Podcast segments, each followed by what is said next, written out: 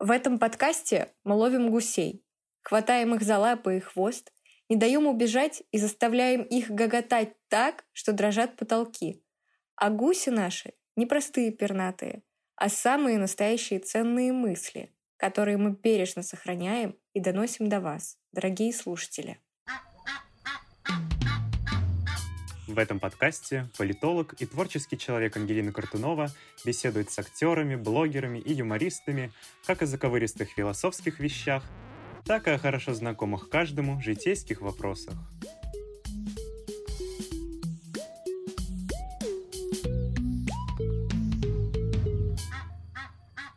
Однажды я в своем детстве увидела книгу, которая называется «Запчасть импровизации». Это был такой сборник очерков о различных историях из жизни одного человека. И как-то прошло время, мне было 13 лет, и потом я про эту книгу совсем забыла. А сейчас, когда жизненные обстоятельства так сложились, что мне нужно делать какой-то творческий, креативный продукт, я подумала, а почему бы не взять вот это вот название за какую-то основу? Условно говоря, сказать, что мир — это импровизация, потому что на каждый универсальный закон всегда найдется миллион каких-то исключений. И мы никогда не сможем понять, в принципе, как он функционирует, поэтому мы должны будем подстраиваться под какие-то явления, под какие-то процессы. Именно поэтому мы можем говорить с людьми, которые не являются экспертами, не являются философами, историками, не являются там антропологами и вообще всеми сложными словами, о легких и сложных вопросах, которые связаны с человеческим обществом, с человеческим бытием и с такими явлениями. И поэтому у нас в гостях сегодня актер шоу импровизации Дмитрий Позов. Здравствуйте. Привет. Давай не здравствуйте, а тоже привет, чтобы мы разговаривали на «ты», чтобы наша беседа стала больше дружеской, нежели, как ты сказала, там, антропологи, историки, философы. Я ни на что из этого не могу претендовать, поэтому давай будем на «ты». Да, конечно, академическая среда накладывает на меня определенные такие рамки, из которых я хочу выбираться, прям выкарабкиваться. Вот, и если со мной разговаривают люди, даты рождения которых, ну, наверное, до 2000 года, я начинаю сразу так, а как мне на «ты», на «вы» или как вообще ну, я э, по образованию врач, поэтому там э, в целом принято, конечно же, на «вы». Но как только я оттуда ушел, мне гораздо проще, чтобы со мной разговаривали на «ты». Есть такие люди, которые не хотят переходить на это, и даже когда я предлагаю, могу я тебя называть на «ты», они отказываются. Но мне так комфортнее. Мне кажется, надо бежать от всех э, листочков А4, подписей, и прочих условностей. Я просто насмотрелся в институте, в аспирантуре. Все это, конечно, какой-то ужас. Но мне кажется, что люди должны общаться гораздо ближе друг к другу, ну, по возможности, понятно. Мы же сейчас с тобой не на каком-то официальном мероприятии, мы сидим, болтаем. Да, я старше тебя. Ну что ж теперь. Ну да, надо приходить в некоторое общество постмодерна, где вообще неважно, кто как кого называет. Ну, в идеале, в идеале. Я недавно был на гастролях в Израиле, там э, даже, наверное, легкий перебор с этим в том плане, что там вообще нас даже предупредили о том, что если с вами начинают разговаривать, как вам кажется, немного фамильярно или по-небратски, не пугайтесь, потому что это, в общем-то, нормальный процесс в этом обществе.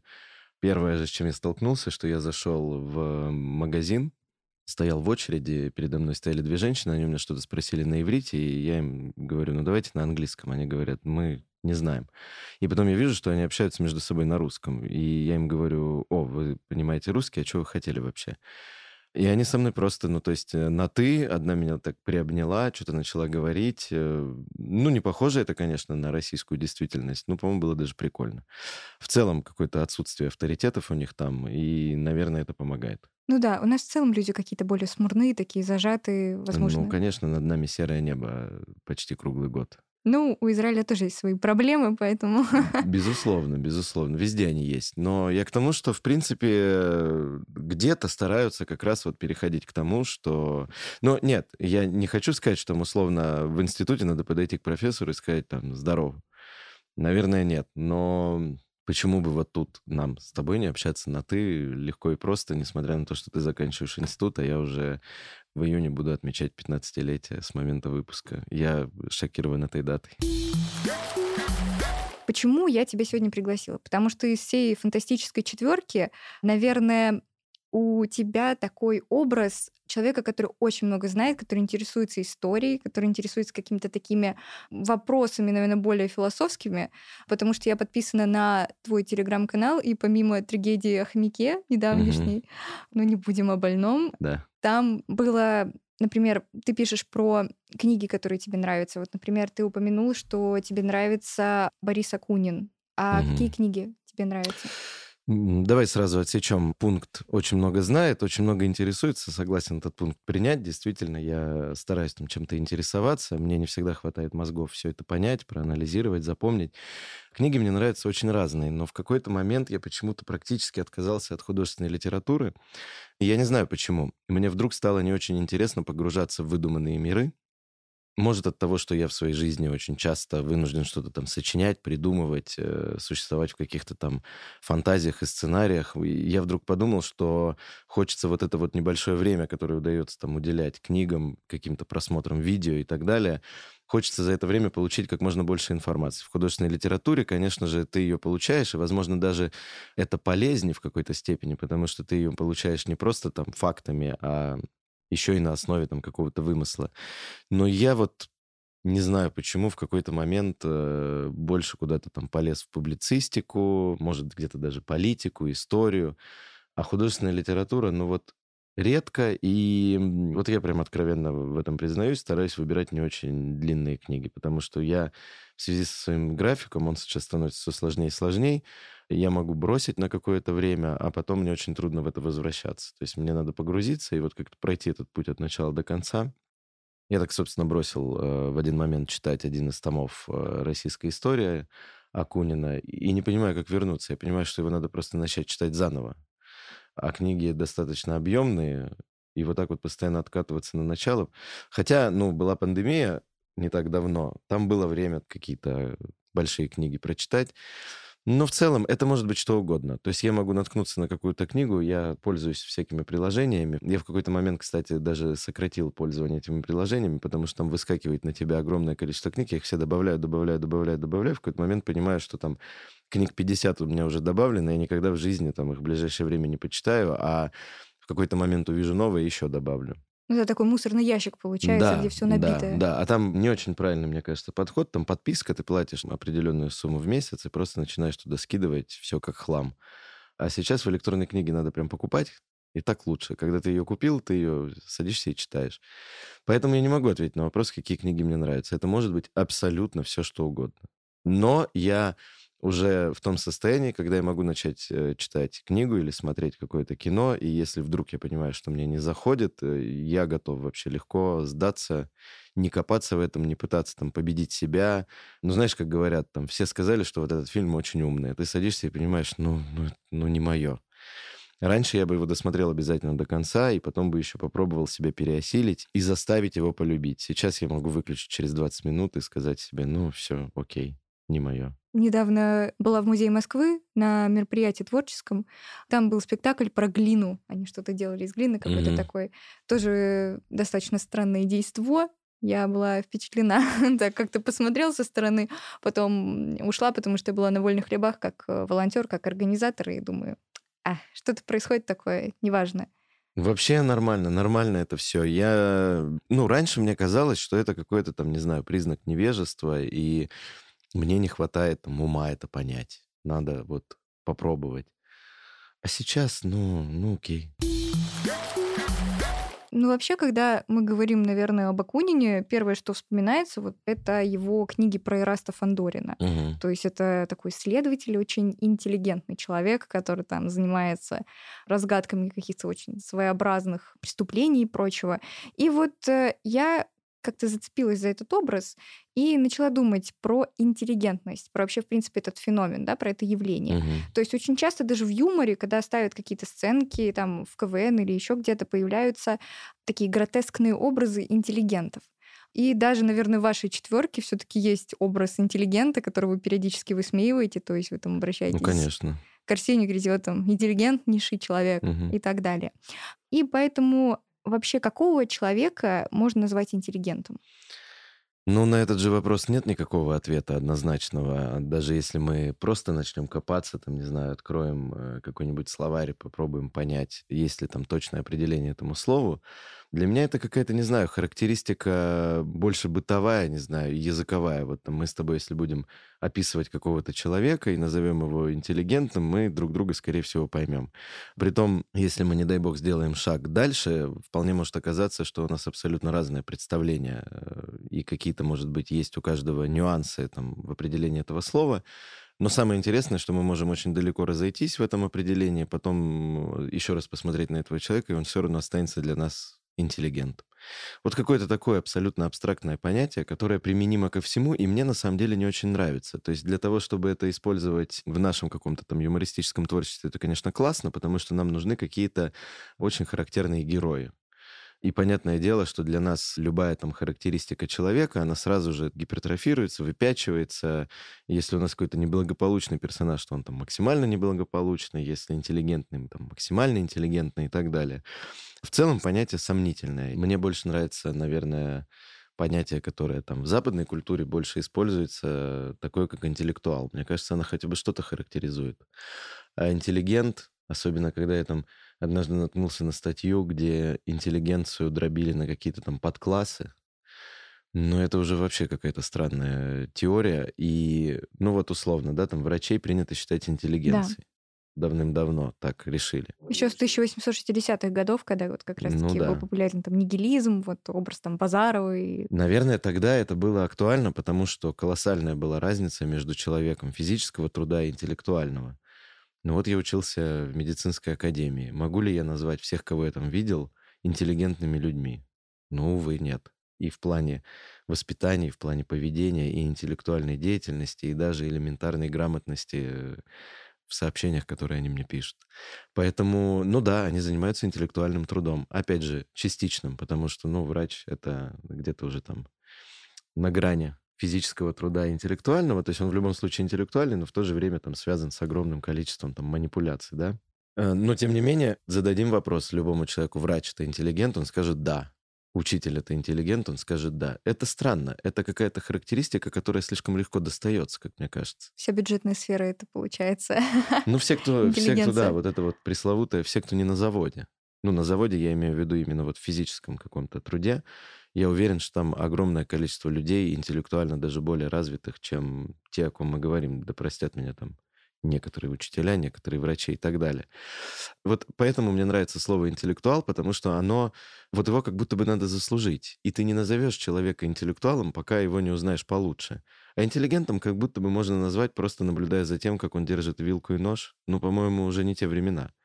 Не знаю, насколько это там вообще хорошо сегодня там делить так людей, это, наверное, тот аспект толерантности, где я готов отказаться вообще от этого понятия, не делить людей там на интеллигентов или нет. Но, тем не менее, вот я говорю, на каком-то бытовом уровне мы все равно, видя человека, можем его так охарактеризовать. Наверное, нам это просто нужно. В целом в обществе постоянно идут какие-то поиски.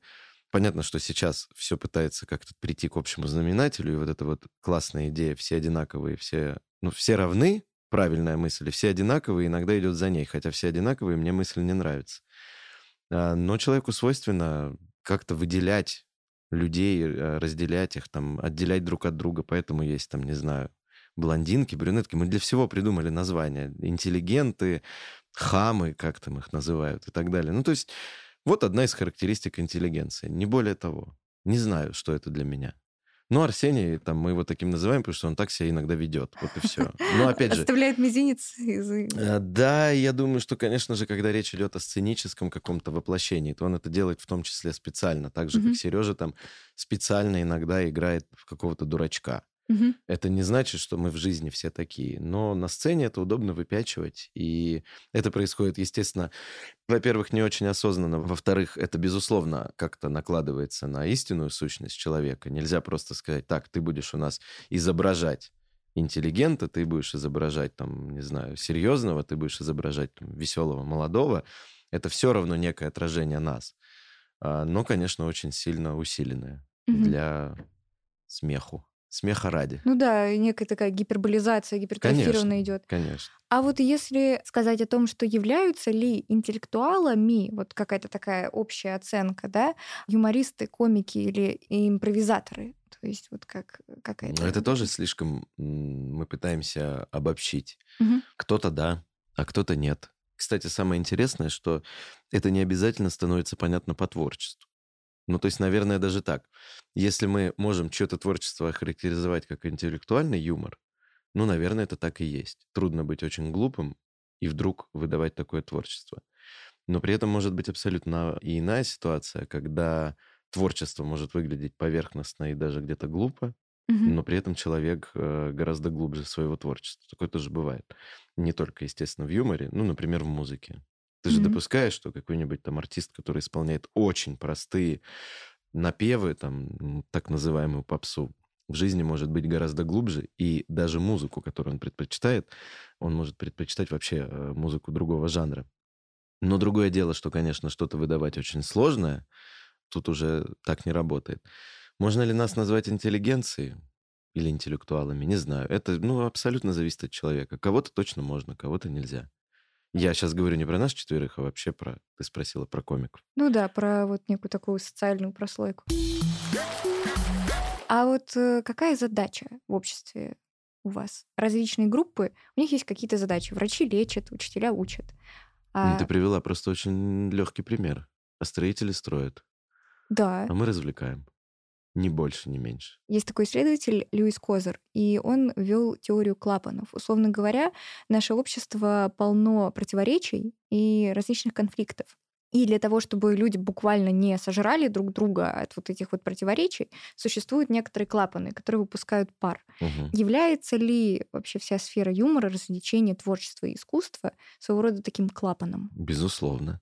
Так же, как все, что придумало человечество для того, чтобы себя развлекать.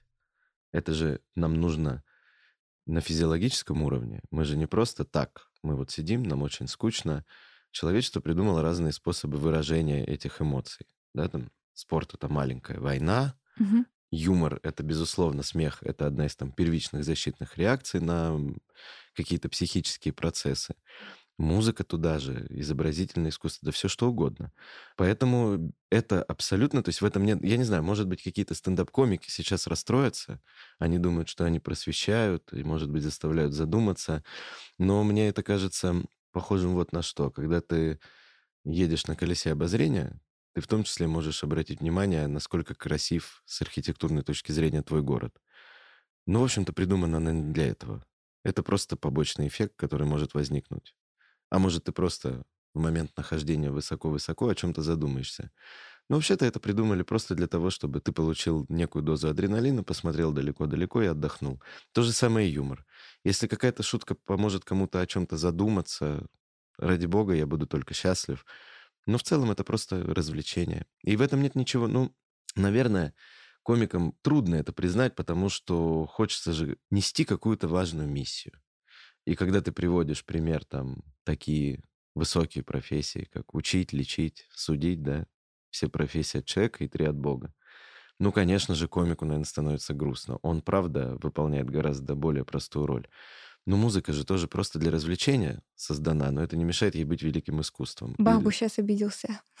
ну да, да, но, но при этом надо понимать, да, да, это все оттуда. Э, Шут веселил, а рядом кто-то играл на дудочке. Из дудочки получилась великая музыка, из шутов комики. Ну, тоже, кстати, есть, наверное, великие. Ничего в этом такого нет. Это нормальный род деятельности, который в том числе может быть искусством, и не нужно ему придавать каких-то дополнительных черт. А вот если говорить о шутке и о задуматься, согласен ли ты с утверждением, что в каждой шутке только доля шутки? И вообще, в принципе, большинство шуток, они невозможны без контекста. То есть, да, вот у нас есть э, импровизационный формат, когда Мгм. вот вам задают какую-то ситуацию, и вы в нее мгновенно вживаетесь. Но вы все равно находитесь в рамках определенного дискурса, в рамках определенного контекста. И часто вы связываете это с какими-то общественными проблемами, даже если вы это прячете. Или все-таки все гораздо проще. Нет, все гораздо проще в объяснении, как мне кажется. Это просто мое мнение. Но давай пофилософствуем. Что есть контекст? Есть э, тот самый какой-то актуал, который возник, ну, допустим, недавно, и вполне возможно завтра исчезнет. Это такой актуал, который прям вот в моменте. И очень часто все это сваливают в одну кучу, контекстом в том числе называют актуал. А что есть контекст? Контекст — это все, что есть в нашей жизни, все, что происходит в данный момент. Просто есть то, что вчера появилось и завтра исчезнет, ну, условно, да, там самый яркий пример последних лет — пандемия. Угу. Ее не было в нашей жизни, она вдруг возникла, и вроде бы, слава богу, уже закончилась. Вот она два года сопровождала нас и являлась контекстом. Но параллельно этому контекстом была вся остальная наша жизнь. Люди влюблялись, расставались, болели, рождались, умирали, злились, спорили и так далее. Все это есть контекст. И юмор, он весь в контексте. Он не может быть, он же из жизни. Не может быть смешно, если у тебя это никак там не отражается где-то. Поэтому есть контекст просто тот, который с нами всегда, который был сто лет назад и будет еще через сто лет. А, есть контекст, который сегодня. Поэтому иногда, конечно, для усиления эффекта мы можем, как ты говоришь, вернуть в эту шутку какую-то сегодняшнюю повестку, так называемую. А, но все остальное, помимо этой повестки, это все равно наша человеческая повестка. Поэтому есть вечные темы, которые всегда будут э, работать и в комедии, и в трагедии, и где угодно. То же самое у нас. Вот и все. Поэтому, когда мы говорим, что в каждой шутке доля шутки, ну, ну это такое просто выражение, которое mm-hmm. вот придумали и придумали для, не знаю, в детстве играться там. Ага, я пошутил. Нет, в каждой шутке есть доля правды. Э, ну, конечно, любая шутка основана на нашей жизни, а все, что основано на нашей жизни, является частично правдой. Ну да, то есть у нас есть некоторый такой стержень, да, который задевает общечеловеческие ценности, а все остальное Конечно. это вот эта шелуха, которая может э, Конечно. пропадать, появляться мы начали наш разговор с упоминания вашего концерта в Тель-Авиве. Угу. Я видела а, небольшой отрывочек, а, где вы пытаетесь объяснить правила игры а, иностранному гостю, угу. насколько я поняла, но да. он ничего не понимает, и начинается вот этот вот, э, ну, какая-то такая фантасмагория просто. Ну нет, мы ему в итоге объяснили. А другое дело, что, конечно, внутри самой игры он ничего не понимал, что мы говорим. Mm-hmm. То есть правила-то мы ему объяснили, но от этого ему стало не легче. Но это игра, которая... Мы играли игру «Суфлер», в которой мы просто там по щелчку пальцев э, просим вкинуть в историю слово. В общем-то, это любому человеку объяснить очень просто, что когда я щелкаю пальцем, mm-hmm. ты должен что-то сказать. Другое дело, что все, что мы говорили до щелчка пальцев, он, конечно, не понимал. А, это был эксперимент, потому что он, он пришел э, с женой, ну или с подругой, я там не знаю, за компанию. Я не знаю, зачем. Ну вот она, наверное, его решила приобщить. Может, он там пытается учить русский язык, я не знаю. А она русская, да? Ну, она русскоговорящая, угу. да. А, и в определенный момент, я не помню, как вообще зашла речь о том, мы как-то поняли, что он э, не говорит по-русски. Она начала настаивать, что надо бы его вызвать. То есть это не было, знаешь, типа, а сейчас мы вызовем иностранца на потеху залу. Ну, в общем, вы поняли, что вы попали, да? Ну да, он вроде бы так, ну, развеселился, что-то ему было не против. Ну, ему было тоже интересно в этом приколе поучаствовать. Вот и все. Что он из этого понял? Да его очень мало. Но ему было весело, он просто веселился. Знаешь, это же такой очень эффект, это как, я не знаю... Эмоциональное заражение, да, такое? Ну, абсолютно, все да, но все и... смеются, и я смеюсь. Там, да, у детей это же лучше всего там проявляется, когда сидит рядом с тобой ребенок, не понимает вообще, что там в мультике даже, какие шутки происходят, но когда все смеются, он тоже начинает смеяться, потому что, ну, вроде как Сейчас надо смеяться. Вот так ему было весело. Вот, может, что-то понимал, не знаю. Может, он, правда, что-то знает. Все-таки он живет там, женщиной русскоговорящей. Возможно, что-то знает. Ну, такой был просто экспериментик. А вот когда вы выступали в Тель-Авиве, ну вообще, в принципе, за границей, я просто не совсем знаю, сколько у вас, вот э, какой у вас был опыт, э, большой или маленький выступление за границей. Ощущаются ли некоторые культурные барьеры? То есть вот что вы шутите, а вот в России бы посмеялись, а здесь прям, ну вот вообще не заходит шутка. Ну, это совсем, знаешь, какие-то детали, которые могут, я не знаю, сработать даже в России в разных городах. То есть ты в одном городе можешь сказать какую-то шутку, и она как будто бы отражается у жителей этого города, а вот ты уехал там в другой город, и уже почему-то они пользуются, наверное, другим интернетом или смотрят другие телеканалы. Мы же тоже это понимаем. То есть приезжая там, не знаю, у нас были концерты там по Прибалтике, по Казахстану, по Беларуси, по Израилю. Мы же тоже прекрасно понимаем, что люди живут чуть другой реальности. И вот тот самый контекст, который для всех близок, там работает, потому что нет никакого смысла использовать какую-то там сегодняшнюю повестку, которая, допустим, в России там. Им это все Ну ну, вот. без разницы. Опять же, там, понимая, что да, мы приехали в Израиль, мы примерно можем себе представить путь человека, который там репатриировался и переехал там из стран бывшего Советского Союза в Израиль. Мы этот путь примерно понимаем, мы понимаем примерно, как там живут люди. Естественно, нет смысла там выходить и шутить, не знаю, про бедность Ну да. ведь у них все неплохо. Но мы своим каким-то там поверхностным очень взглядом можем пошутить про то, что увидели буквально сегодня, узнали от них и так далее, и для них это тоже будет классно, потому что, ну, они же тоже понимают, что мы приехали, и работают уже какие-то другие механизмы, что мы не часть этого общества, мы приехали, им интересен наш юмористический взгляд на их общество со стороны. Они от нас и не требуют какого-то глубокого познания, оно не нужно ни нам, ни им. Поэтому все это может работать, конечно. Ну, опять же, мы держим в голове, что вот это можно здесь не говорить, а это можно здесь говорить, а это надо использовать, это не надо использовать, потому что понимаем, что все живут чуть-чуть в разном поле информационном. Это вот одна из причин, почему, когда вы выходите в начале концерта, у меня был опыт один раз бывать на вашем концерте, вы всегда задаете вопрос, чем знаменит ваш город или что у Мгм. вас происходит. Как раз-таки вот это вот и есть это вливание, да, в контекст. Да, да. А, Очень грустно, что очень часто ничего не происходит. Ну, это Россия в центральной части. Вообще, ну, есть же депрессивные регионы, где там не только по экономическим показателям, а в принципе по уровню жизни. Да, есть такое. Наш продюсер очень, мне кажется, точную формулировку этому придумал. Глядя на некоторые города, он говорит, что не могу представить, что в этом городе когда-нибудь появится художник. Но вообще в целом в современном мире художников появляется, наверное, не так много. И всегда радуешься, наоборот, когда, знаешь, вдруг узнаешь, что какой-то артист или там деятель искусства с такой глубинки ты думаешь, вау, вот это прикольное преодоление, потому что э, легко стать творческим в Питере или в Москве.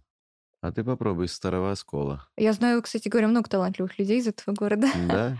Но здесь, мне кажется, идет от обратного, идет некая романтизация, да, вот каких-то городских окраин, вот этих вот городов с этими панельками. То есть сейчас же существует целое движение по романтизации как раз-таки там серой, серости вот этой жизни. Да это не романтизация, это просто это реальность, с которой тебе приходится существовать. Это как в 90-е были очень популярны фильмы про бандитов. И во многом они романтизировали, в общем-то, этот образ. Хотя если каждый сядет и задумается, и тот, кто тогда жил, и тот, кто живет сейчас, поймет, что, в общем-то, в этом образе нет ничего хорошего. Ну да, это во многом аморальные такие люди. Ну, это какая-то такая, наверное, попытка, опять же, человека как-то защититься от этого и уйти в сторону либо там комедии над этим, попробуем высмеять, там, как в жмурках, либо некой романтизации, чтобы найти хоть что-то хорошее в происходящем. Поэтому, конечно, когда ты в городе там задаешь вопрос про какой-нибудь район, тебе обязательно называют неблагополучный и смеются с этого. Мгм. Это в том числе попытка высмеять это. Соответственно, как-то с этим побороться вот такими формами. Нет же...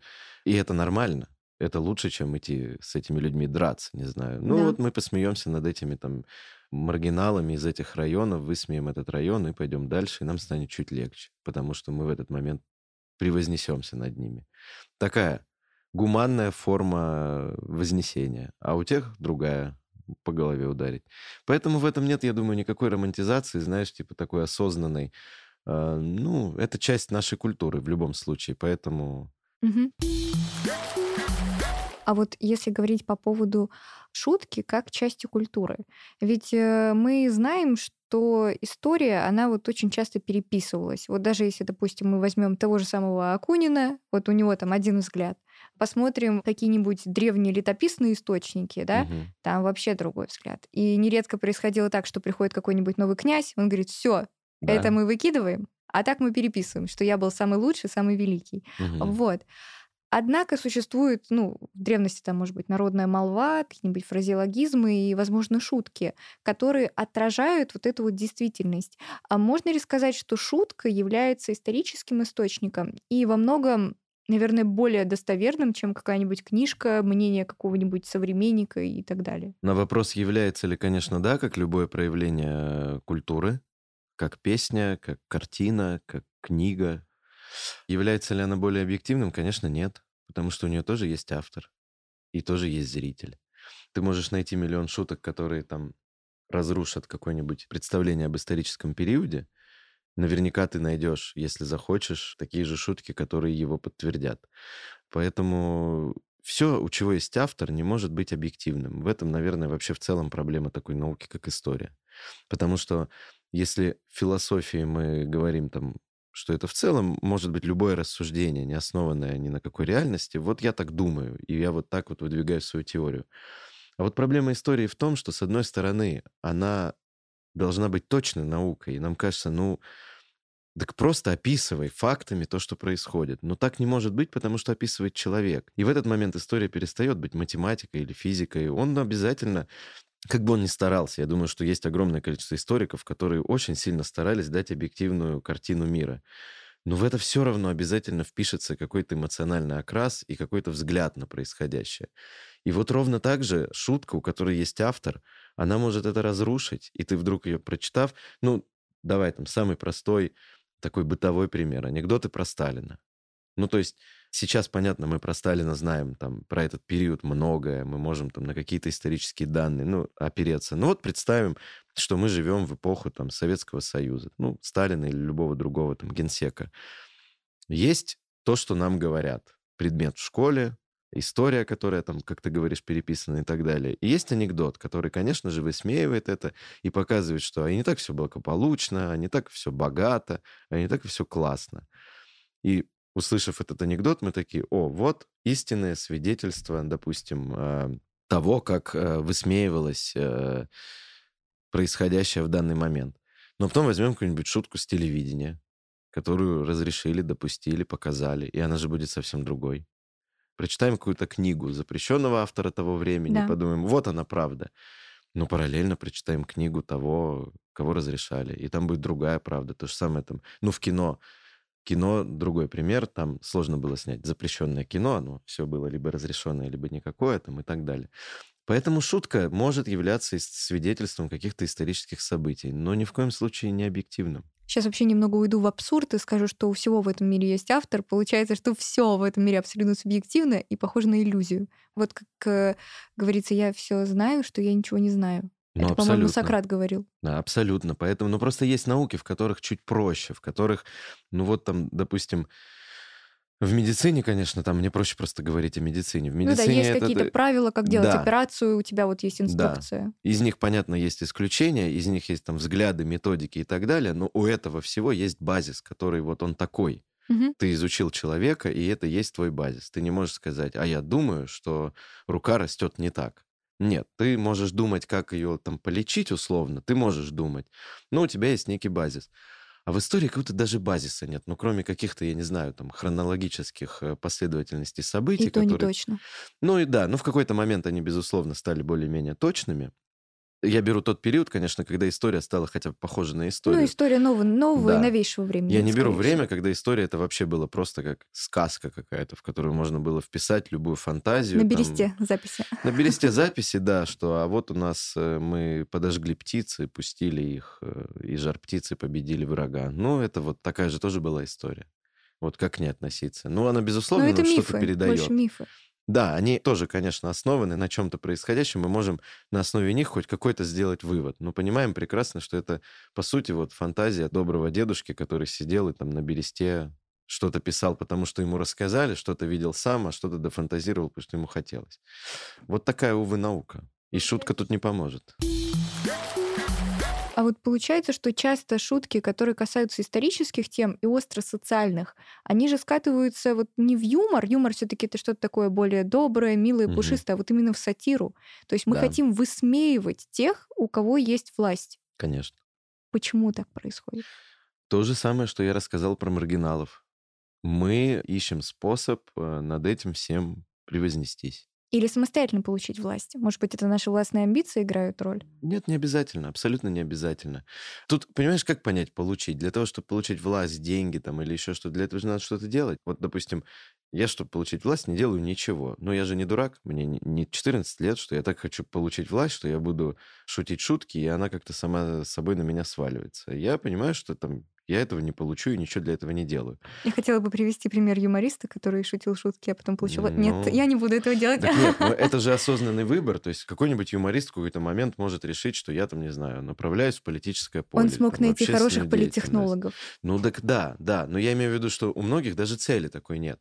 Но при этом Почему-то же они там шутят над этим. Также мы там, не знаю, высмеиваем богатых. Вот там яркий пример. Мы их показываем такими карикатурными, очень забавными там такими э, людьми. Они же не все такие. Огромное количество богатых людей, вообще классные Максимально чуваки. скромные люди, да. Да, но мы их показываем такими тоже утрированными, потому что вот мы именно эту прослойку богатых людей пытаемся высмеять.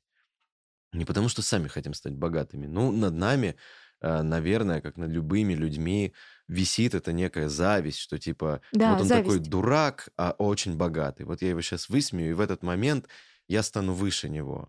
И весь зал вместе со мной, соответственно, потому что это наш способ ему как бы ответить. Вот смотри, мы над тобой посмеемся.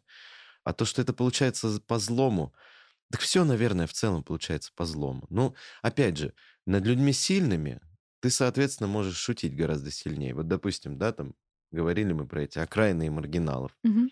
Для них сила является вообще единственным там аргументом. Притом такая самая физическая, Грубая тупая, сила, да. грубая сила. Соответственно, высмеивать их можно до бесконечности. Прям можно очень сильно, потому что наплевать. Потому что никто им в этот момент, скорее всего, не сочувствует. А, например, над каким-то глупым человеком, который такой добрый дурачок, Но его жалко в его вот этой глупости. его уже чуть жалко, поэтому над ним ты будешь шутить чуть добрее, потому что наверняка ему кто-то там сочувствует. Там, не знаю, над брошенной, не знаю, женщиной ты будешь шутить чуть мягче, потому что, ну, кто-то ей тоже сочувствует. Вот и все. Поэтому, наверное, да, шутки вот про таких сильных, в том числе в кавычках, людей, они всегда гораздо более там резкие и острые. Это я сейчас фантазирую, не знаю. Я просто попытался проанализировать, что да, про какого-нибудь там бандита я могу шутить вообще с любой там гранью остроты, и мне будет плевать. И зрителю, скорее всего, тоже. Он тоже будет сидеть и смеяться. Потому Некий что ему такой, кажется, да. что в жизни этого бандита все очень сильно хорошо и очень сильно это все несправедливо. Поэтому хотя бы мы над ним очень сильно посмеемся. А вот вообще можем мы сказать, что роль юмора самая основная? Вот мы не говорим там про сатиру, хотя, может быть, частично тоже. Это поддерживающая роль. То есть в психологии, например, это там какая-нибудь э, компенсация, декомпенсация. Ну, это сложные слова.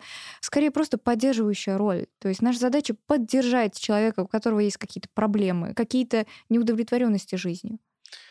Ну, мы это уже, по сути, с тобой касались, что это те самые клапаны, которые иногда надо открывать. Э, Все мы пришли в комедию не от хорошей жизни.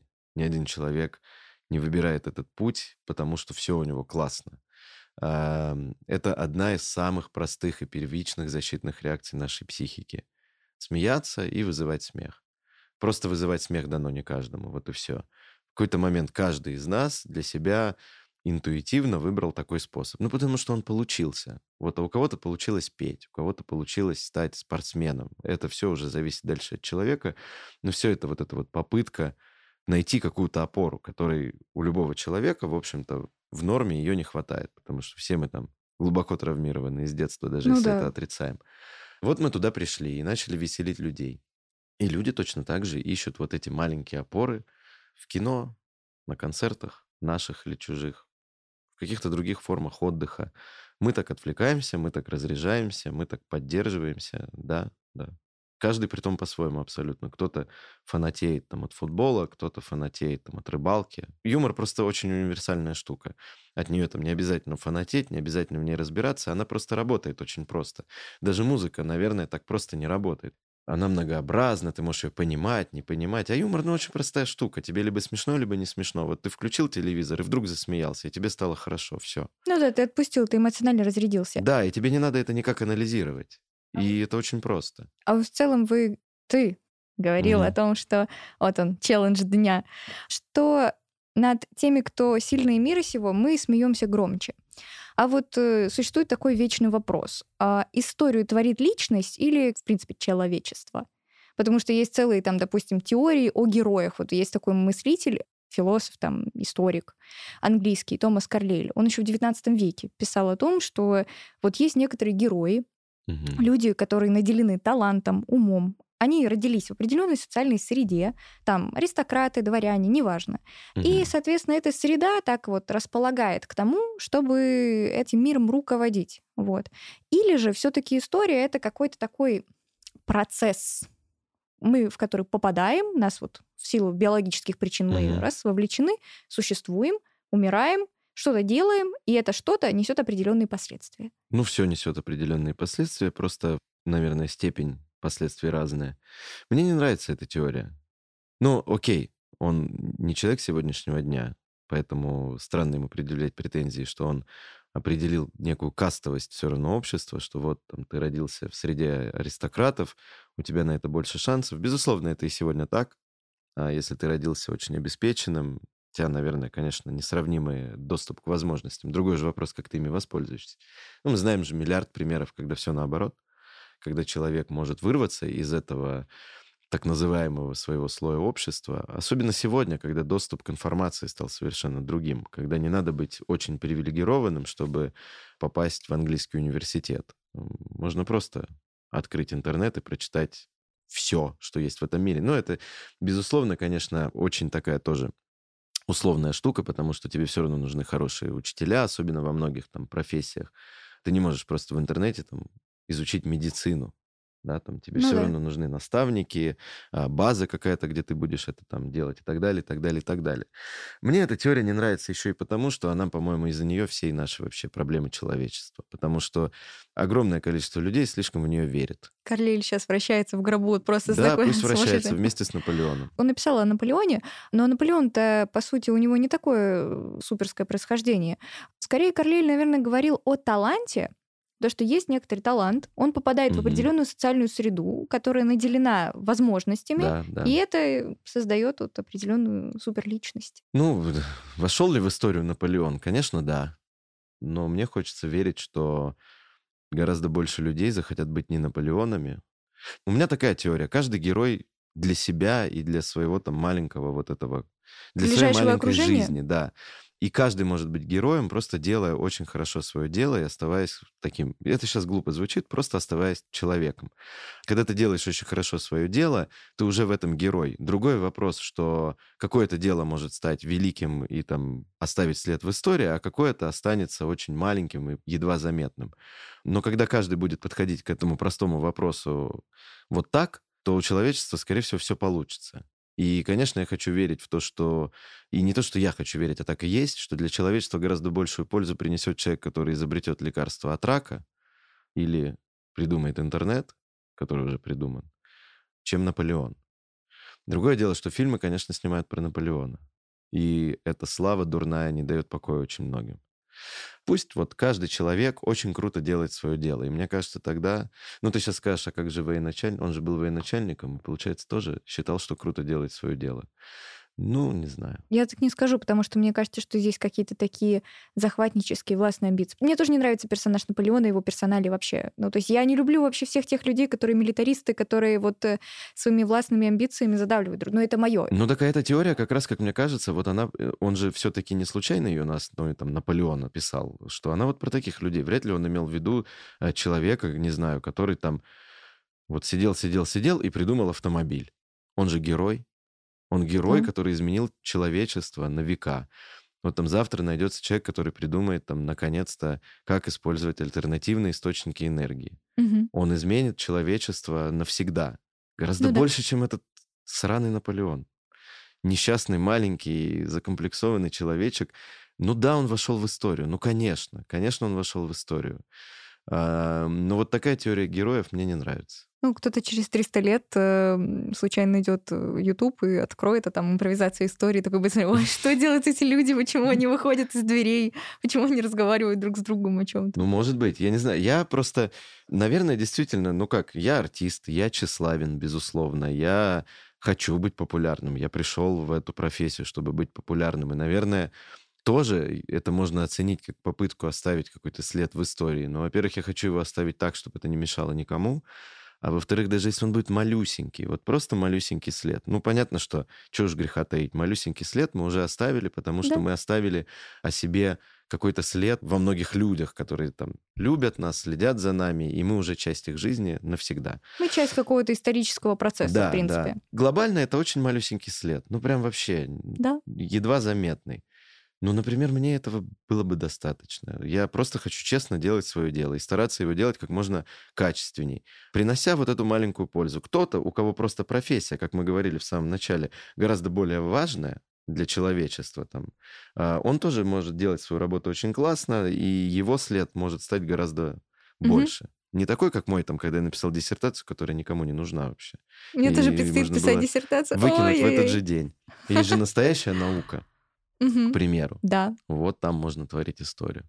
это Вот, факт. поэтому, ну и, конечно, хочется обязательно всем сказать, что это никак, конечно, не зависит от твоего происхождения. Абсолютно никак. Да, э, стартовые водные разные. Кому-то предстоит там проделать путь снизу и на самый верх, а кто-то, вот он завтра получит все, что ему нужно для этого.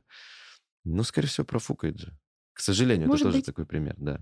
Ну, большинство, 99,9%. Да, но это, наверное, тоже от того, что ты... Ну, это уже там банальная психология, что Да. ты не, не понимаешь, как это досталось, как это ценить. И тебе, наверное, еще и кажется, что можно это и успеть и завтра. А когда ты поднимаешься по лестнице, ты вот все время бежишь, бежишь, бежишь, бежишь, это тебя как-то двигает. А, Ну, это уже другой вопрос.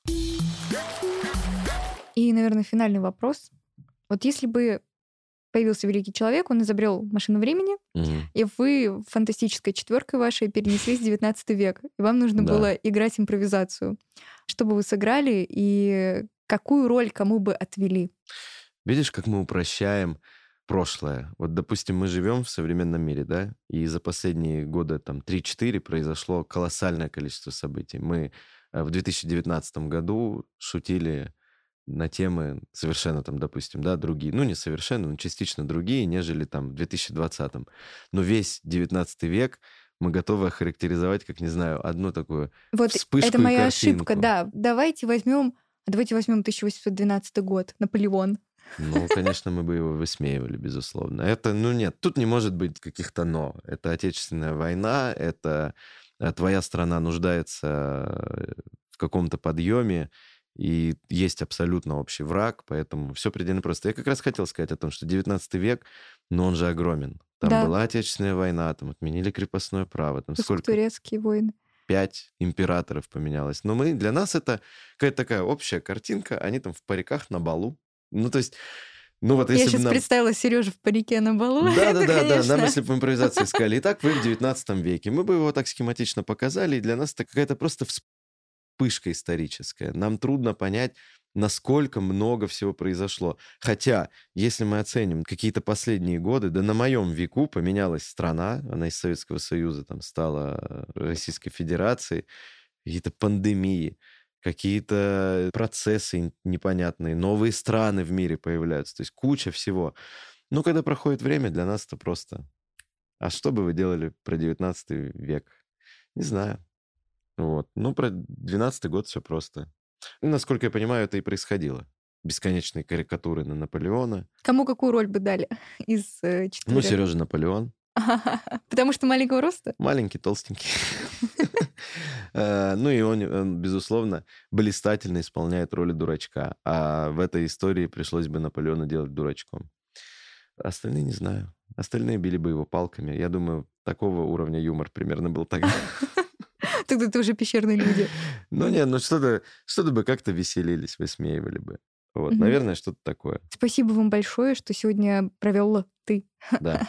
со мной такую беседу, заставил задуматься о многом, возможно, не только меня, но и слушателей, тех, кто будут погружаться тоже, возможно, в эти проблемы и внимательно относиться к сказанному здесь. Наверное, на этом закончим. Спасибо большое. Как скажешь. Не за что. Зовите еще. Пока. До свидания.